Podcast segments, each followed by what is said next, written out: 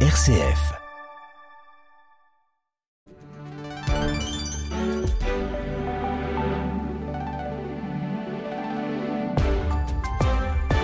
7h30 sur RCF, l'heure du journal présenté par Jean-Baptiste Labeur. Bonjour Jean-Baptiste. Bonjour Bruno, bonjour à tous. Le bilan s'est alourdi en Ukraine, près de 30 morts et 160 blessés après les frappes russes inédites hier soir, hier matin, pardon. Au Proche-Orient, Israël poursuit ses frappes sur Gaza. L'Organisation mondiale de la santé s'inquiète des la montée croissante des maladies infectieuses. Dans l'actualité également, le réveillon du Nouvel An, 90 000 policiers et gendarmes seront mobilisés pour la nuit de la Saint-Sylvestre. Nous verrons que dans les banlieues, des papas s'organisent pour dissuader les jeunes de dégrader l'espace public. Et puis quelques conseils aussi pour éviter les gaspillages durant ces périodes de fête. Nous serons avec le chef Christian tête à la fin de ce journal.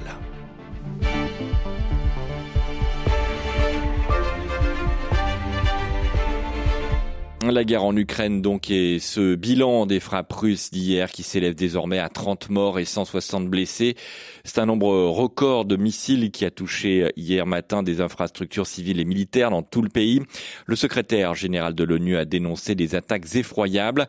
Le Kremlin a voulu marquer les esprits dans un contexte où l'armée ukrainienne est en difficulté, analyse le général Jérôme Pellestrandi, rédacteur en chef de la revue Défense nationale.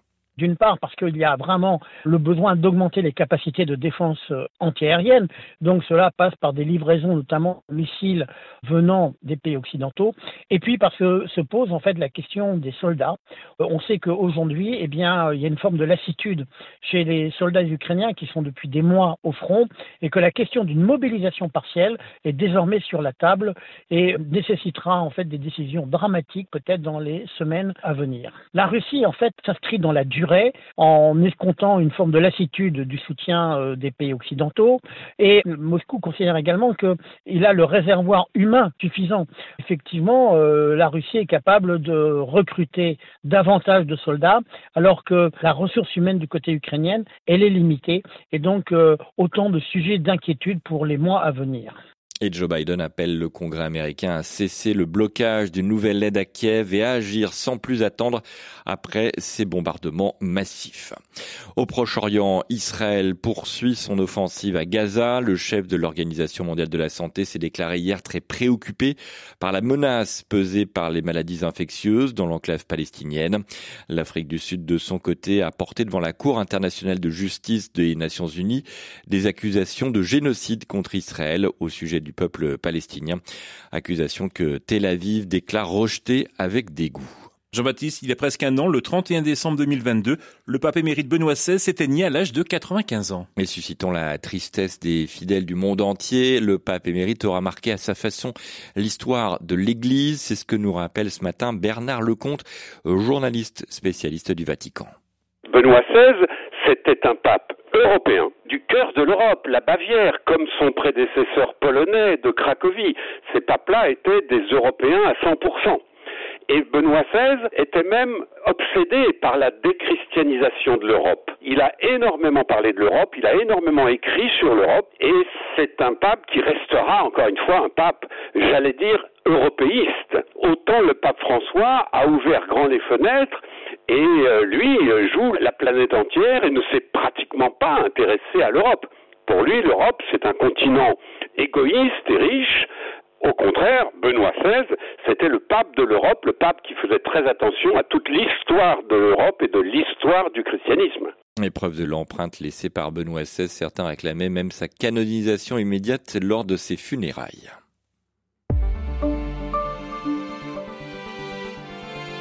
7h34 sur RCF, la France n'acceptera plus de nouveaux imams détachés à partir du 1er janvier. C'est-à-dire des imams envoyés par des pays tiers comme l'Algérie, le Maroc ou la Turquie.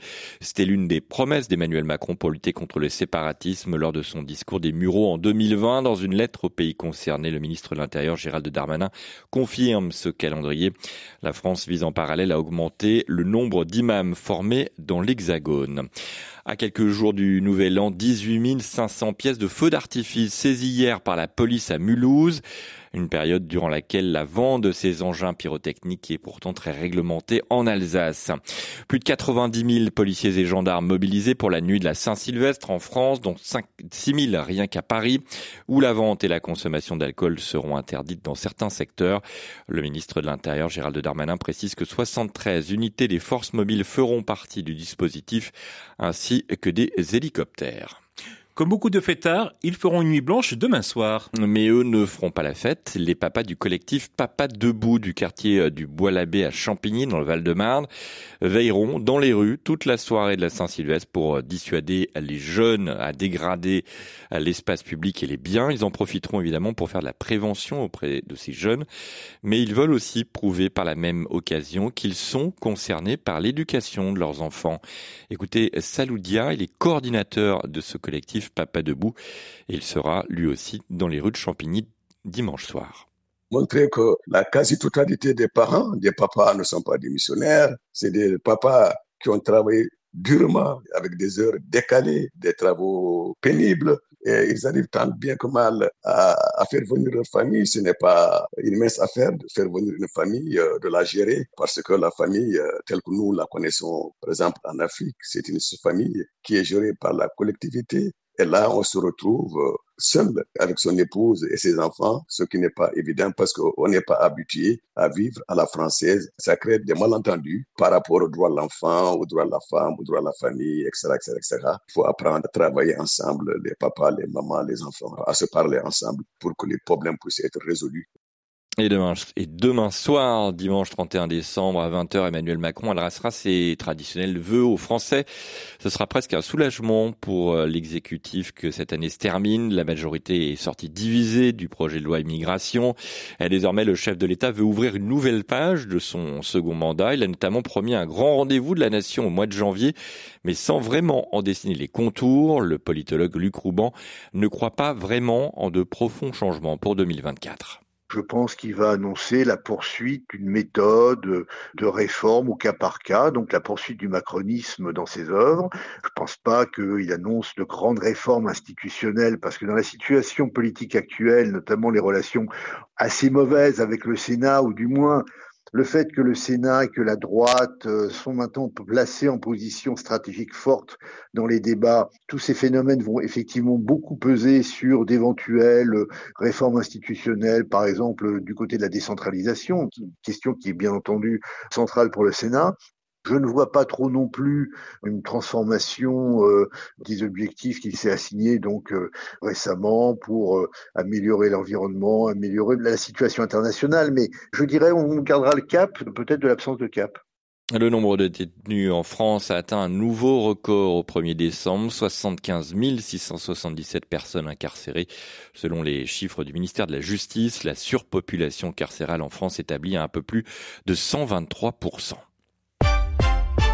après les huîtres du bassin d'Arcachon, les huîtres normandes privées de réveillon. Elles sont interdites temporairement à la consommation par les préfectures de la Manche et du Calvados. Des analyses confirment la présence de norovirus, des microbes qui déclenchent des symptômes proches de la gastro-entérite.